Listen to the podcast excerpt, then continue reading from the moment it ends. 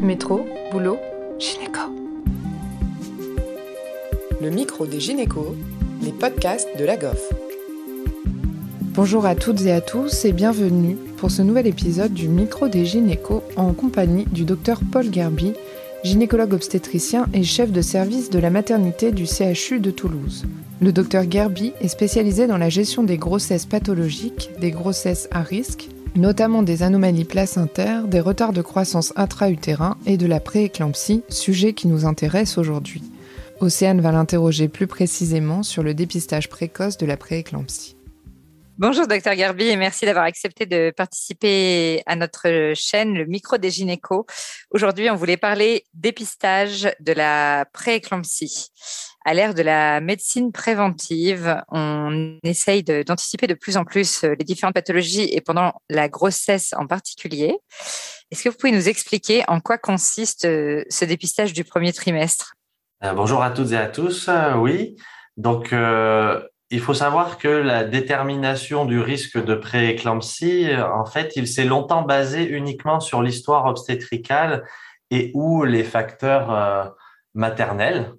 Euh, donc, euh, différentes approches avaient été proposées et d'ailleurs, il y avait de multiples approches en fonction des sociétés savantes. Donc, les recommandations pour pouvoir identifier les femmes à risque étaient très variables dans les différentes sociétés savantes, donc à l'international.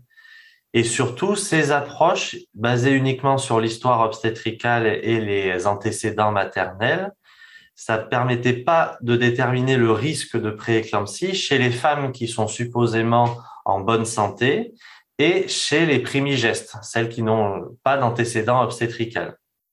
Donc, il y a plusieurs méthodes qui se sont développées, dont ce qu'on appelle le dépistage combiné de la prééclampsie. Donc, plusieurs euh, algorithmes avaient été développés, dont celui de la FMF, c'est la Fetal Medicine Foundation de Londres, euh, qui ont développé et validé euh, euh, dans leur pays un algorithme qui combine les caractéristiques maternelles, les antécédents obstétricaux, des caractéristiques biophysiques à l'échographie du premier trimestre, c'est la mesure du Doppler des artères utérines, notamment de l'index de pulsatilité, et associé à un dosage de biomarqueurs, euh, deux biomarqueurs, la PAPA et un biomarqueur placentaire, le PLGF. Pourquoi ces deux marqueurs? Ces deux marqueurs, car ils ont été prouvés comme étant possiblement associés à euh, des issues en lien avec une insuffisance placentaire. Surtout celui qui a les meilleures euh, performances euh, dans ce but-là, de manière prédictive, c'est euh, le PLGF. Un PLGF qui est dès le premier trimestre plus bas que la moyenne, donc on parle en MOM par rapport à la moyenne. Si le PLGF est bas dès le premier trimestre, il y a significativement plus de risques de développer une pathologie en lien avec une insuffisance placentaire, donc soit un retard de croissance intra-utérin, soit une prééclampsie. Et en fait, le développement de ce dépistage combiné, de ces algorithmes, a été très prometteur parce que les premières euh, publications qu'il y a eu montraient des valeurs prédictives et des performances vraiment très bonnes pour prédire surtout les formes les plus sévères et les plus précoces. Donc c'est là-dessus que la FMF s'était euh, concentrée et leur première grosse publication euh, pour valider le développement de cet algorithme donc, c'était sur une cohorte de presque 60 000 grossesses, euh, dont une bonne partie, enfin une partie considérable avait développé ce genre de complications. Je crois que c'était un peu plus de 2% de prééclampsie. Et en fait, dans cette population anglaise et avec des professionnels formés à ce dépistage-là, parce qu'on va y revenir, mais c'est ce qui est très important dans ce type de dépistage, en fait, cet algorithme dans cette population permettait de prédire plus de 90% des prééclampsies avec une naissance avant 34 semaines d'aménorrhée, avec un taux de faux positif d'environ 10%. Ce qui est un petit peu plus problématique, c'est la validité externe de cet algorithme parce qu'il a été remis en question dans d'autres études, c'est-à-dire la validité au sein d'autres populations que la population anglaise et pas forcément réalisé dans des centres certifiés FMF qui ont une habitude de réaliser en pratique courante ce type de dépistage. Et là, les performances, euh, la valeur prédictive euh, pour euh, la prééclampsie, y compris pour la prééclampsie plus précoce, là, elles étaient moins élevées. Dans les autres séries, dans d'autres pays, ça varie entre 55% et 85%. Et l'intérêt de ce dépistage, est-ce que ça peut, par exemple, justifier de l'introduction de, l'aspirine ah, Exactement. Oui. L'objectif de ces algorithmes, en fait, c'était de pouvoir identifier les patients qui étaient susceptibles de bénéficier d'une prévention de la prééclampsie par le seul traitement préventif qui est actuellement reconnu, c'est l'aspirine. Et L'introduction de l'aspirine, elle a un intérêt jusqu'à quel terme? Parce que c'est un, peu un débat parfois. Hein. Concernant l'aspirine, ça semble d'autant plus intéressant lorsqu'elle est prescrite avant 16 semaines d'aménorrhée. Dans les essais les plus anciens, l'aspirine était euh, prescrite bien plus tardivement. Et donc, les méta-analyses les plus robustes, celles avec données individuelles, montre qu'il y a quand même un intérêt, a priori, de l'introduire jusqu'à 20 semaines d'aménorrhée. Donc, en gros, c'est idéalement avant 16 semaines d'aménorrhée. Et si ça n'a pas pu être fait avant, il y aurait un intérêt probablement à quand même le prescrire si on est entre 16 et 20. D'accord. Du coup, finalement, le, la mise en place d'un dépistage euh, de risque de prééclampsie au premier trimestre, ça pourrait avoir le seul risque iatrogénique lié à l'aspirine, c'est-à-dire un risque assez minime, non?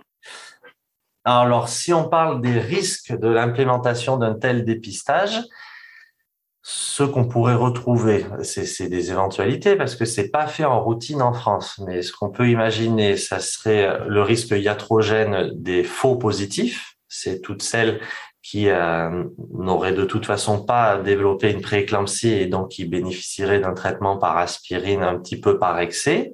Et donc là, se pose la question de quels sont les risques d'un traitement par aspirine. Donc c'est vrai qu'il ne semble pas très élevé. Hein. C'est pour ça que c'est un traitement qu'on peut prescrire régulièrement chez la femme enceinte lorsqu'il est bien utilisé et bien prescrit à faible dose. Euh, par contre, on ne connaît pas les effets d'une prescription large d'aspirine, c'est-à-dire euh, une prescription à presque 10% de la population des femmes enceintes, on ne connaît pas et peut-être que ça mettrait en évidence des effets secondaires qui ne sont actuellement pas connus. Il y a une étude sur registre euh, suédoise qui a été publiée l'an dernier qui montrait que chez les femmes qui ont eu besoin d'un traitement par aspirine au cours de la grossesse, euh, il y avait une toute petite augmentation de risque de saignement euh, et surtout d'hémorragie du postpartum. Mais c'est très faiblement significatif. Mais tout ça, c'est une petite alerte pour dire que si on le prescrit largamanu, donc à, beaucoup plus de femmes enceintes, peut-être qu'on mettrait en évidence des, des plus de complications qu'on ne connaissait pas. Oui. Il y a ça comme premier effet euh, potentiellement iatrogène. Et après se pose la question de l'impact psychologique d'avoir un tel dépistage. Il y en a qui imaginent que ça peut être euh, rassurant parce qu'il y a plus de 90% des femmes qui vont être rassurées d'avoir ce type de dépistage négatif. Et pour celles qui ont été dépistées à risque, Là, il n'y a pas encore assez de données dans la littérature pour savoir si c'est anxiogène ou à défaut rassurant, parce que derrière qui dit dépistage positif, dit qu'on est censé proposer un parcours spécifique. Il ne s'agit pas juste de dépister et de dire il faut prendre un traitement et de laisser dans la nature. Normalement, euh, dans les centres où il y a ce type de dépistage qui est proposé, s'il est positif, il y a un parcours qui a été prédéfini euh, à l'avance. Nous, on en a l'expérience un petit peu au CHU de Toulouse et on l'avait évalué. Et euh, les femmes qui euh, participent au dépistage du premier trimestre de la prééclampsie, nous, au sein de notre population, ça semble pas augmenter leur anxiété de participer au dépistage et après d'avoir eu un résultat positif. Après, ça, c'est nos résultats et il y a très peu de, de données dans la littérature, donc ça, ça nécessite d'être évalué. Mais c'est vrai que ça a été prouvé en obstétrique souvent, surtout sur les consultations en diagnostic anténatal, donc pour le suivi échographique. Les femmes enceintes sont souvent anxieuses d'un risque pour leur bébé. Donc, elles sont anxieuses du risque de trisomie 21 et des principales malformations que l'on peut retrouver euh, au premier trimestre. En revanche, elles sont beaucoup moins inquiètes de ce qui les concerne elles. Ce qui les concerne elles. C'est assez hallucinant, mais c'est des choses qui sont vraiment prouvées en obstétrique. Elles sont très stressées par rapport au risque pour bébé. Et quand ça les concerne uniquement elles, entre guillemets, hein, parce que la prééclampsie, en plus, ça, ça, concernerait également leur bébé, mais euh, ça les inquiète beaucoup moins. Et c'est beaucoup moins parlant. Le dépistage de la trisomie 21 est très ancré à l'international et en France le dépistage de la prééclampsie, euh, déjà la pathologie est très peu connue euh, du grand public et ce dépistage-là encore moins. Il y a des endroits où il est déjà instauré de manière euh, systématique? Il y a quelques endroits, dont Toulouse, où on le propose assez facilement, mais c'est souvent dans le cadre de protocoles de recherche. Et certains pays peut-être déjà ah, Dans certains pays, tout à fait. Mais justement, au Royaume-Uni, vu que c'est là où est basée la FMF, eux, ils sont très proactifs et donc euh, euh leur recommandation, c'est de l'utiliser assez facilement. Mais par exemple, les recommandations de la FIGO, qui ont été, qui ont surpris beaucoup de monde, parce que les recommandations de la FIGO en 2019 étaient d'implémenter en routine un dépistage euh, combiné au premier trimestre, si cela était possible. Et si le dosage des biomarqueurs n'était pas disponible, il proposait de réaliser un dépistage combiné en utilisant au moins les antécédents et les facteurs de risque euh, classiques, mais combinés à la mesure de la pression artérielle moyenne. En fait, le message de la FMF, il pousse, et de la FIGO, donc, il pousse vraiment sur le fait de ne pas se baser uniquement sur euh, les facteurs de risque cliniques que l'on connaît, pathologie rénale chronique, lupus, euh, nulliparité, antécédents de prééclampsie, etc. D'accord. Et est-ce que du coup, on a déjà par hasard des, données un petit peu d'une éventuelle réduction de, des risques liés à la prééclampsie chez les patientes qui ont bénéficié d'un dépistage, puis du coup d'un parcours spécialisé? J'imagine qu'elles prennent, prennent peut-être leur tension à domicile ou des choses comme ça pour euh, favoriser le diagnostic précoce Et en fait, le seul essai euh, majeur qui a montré ce bénéfice, et c'est pour ça qu'on en parle autant depuis euh, maintenant cinq ans, c'est l'essai Asprey. Cet essai, réalisé au Royaume-Uni, a montré que chez les femmes identifiées à risque élevé grâce à l'algorithme que l'on vient de décrire, que chez ces femmes-là, l'administration d'aspirine à faible dose, et c'était 150 mg dans cet essai, permettait une réduction du risque de survenue de prééclampsie avant terme, donc la prééclampsie avant 37 semaines d'aménorrhée, et une réduction significative parce que c'était une réduction de plus de 60% euh, chez les femmes qui étaient identifiées grâce à l'algorithme.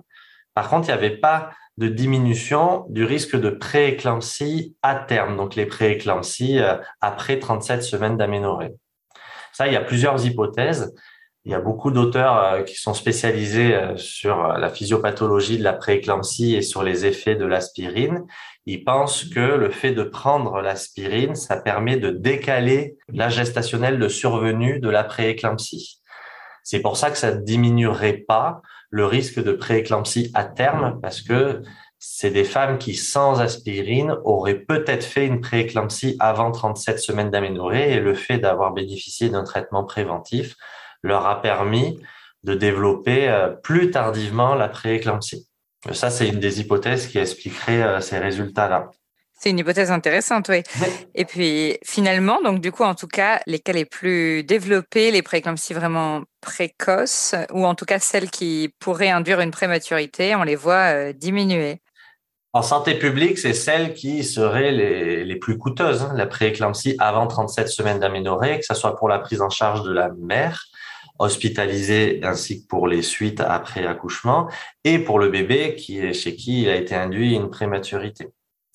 Mais par contre, il faut pas négliger non plus l'aspect euh, des prééclampsies à terme parce que celles-là, elles ont été montrés comme étant également associés à des risques euh, à, long terme. Hein. Que la prééclampsie. Oui, les risques cardiovasculaires. Voilà, exactement. La prééclampsie a été démontrée comme étant un facteur de risque indépendant cardiovasculaire, surtout dans les formes les plus sévères et les plus précoces, mais aussi chez euh, les prééclampsies à terme. Ce qui a été méconnu pendant longtemps quand même. Hein. Oui, tout à fait. Et également l'impact psychologique d'avoir fait une prééclampsie euh, parce qu'il y a pas mal de données maintenant qui montrent que c'est un facteur de risque de stress post-traumatique ou de dépression du postpartum. Euh, on n'a pas encore assez de données probablement pour dire que c'est utile de le mettre en place en routine parce que ça nécessite que les centres euh, soient certifiés, parce que les mesures du Doppler des artères utérines au premier trimestre, euh, il y a une grande hétérogénéité des mesures. Euh, que la mesure de la pression artérielle moyenne, ça paraît tout bête, mais en fait, il faut que ça soit des appareils validés, il faut qu'on se soit astreint à prendre la tension au repos et que ça soit contrôlé aux deux bras, qu'on ait fait la moyenne des deux bras, euh, que le dosage des biomarqueurs soit fait par un laboratoire qui a eu l'habitude de les réaliser aussi. Donc tous ces paramètres-là sont à prendre en compte et c'est pour ça qu'il y a actuellement des propositions d'essais multicentriques en France pour essayer de voir si l'implémentation d'un tel dépistage en routine montre une efficacité aussi forte que cela semble être le cas dans l'étude Asprey. D'accord. Mais du coup, les Doppler au utérin au premier trimestre, il y a déjà des courbes euh, qui sont disponibles quand même pour leurs normes, etc. Parce que nous, nous avait longtemps dit que jusqu'à 26 semaines, on pouvait les regarder, mais qu'il faudrait les vérifier, que c'était pas complètement. Exactement. Pris de manière indépendante, c'est pas un critère qui est très intéressant. Les valeurs prédictives sont pas bonnes quand c'est pris euh, de manière seule et indépendante. Mais par contre, de le combiner à tout le reste, c'est en combinant tout ça qu'il y a les meilleures performances prédictives. Donc c'est pour ça qu'ils l'ont quand même mis dans le dépistage combiné complet. D'accord, eh bien, eh bien, merci beaucoup, Dr Garbi, pour euh, toutes ces informations. C'était vraiment un, super épisode. On est ravis de vous avoir reçu. merci à tous de nous avoir écoutés aujourd'hui. Rendez-vous la semaine prochaine pour un nouvel épisode. Vous retrouverez toutes les ressources et références de ce podcast dans la description et surtout, N'hésitez pas à vous abonner à la chaîne, à lui accorder 5 étoiles, voire même à en parler autour de vous. Métro, boulot, gynéco.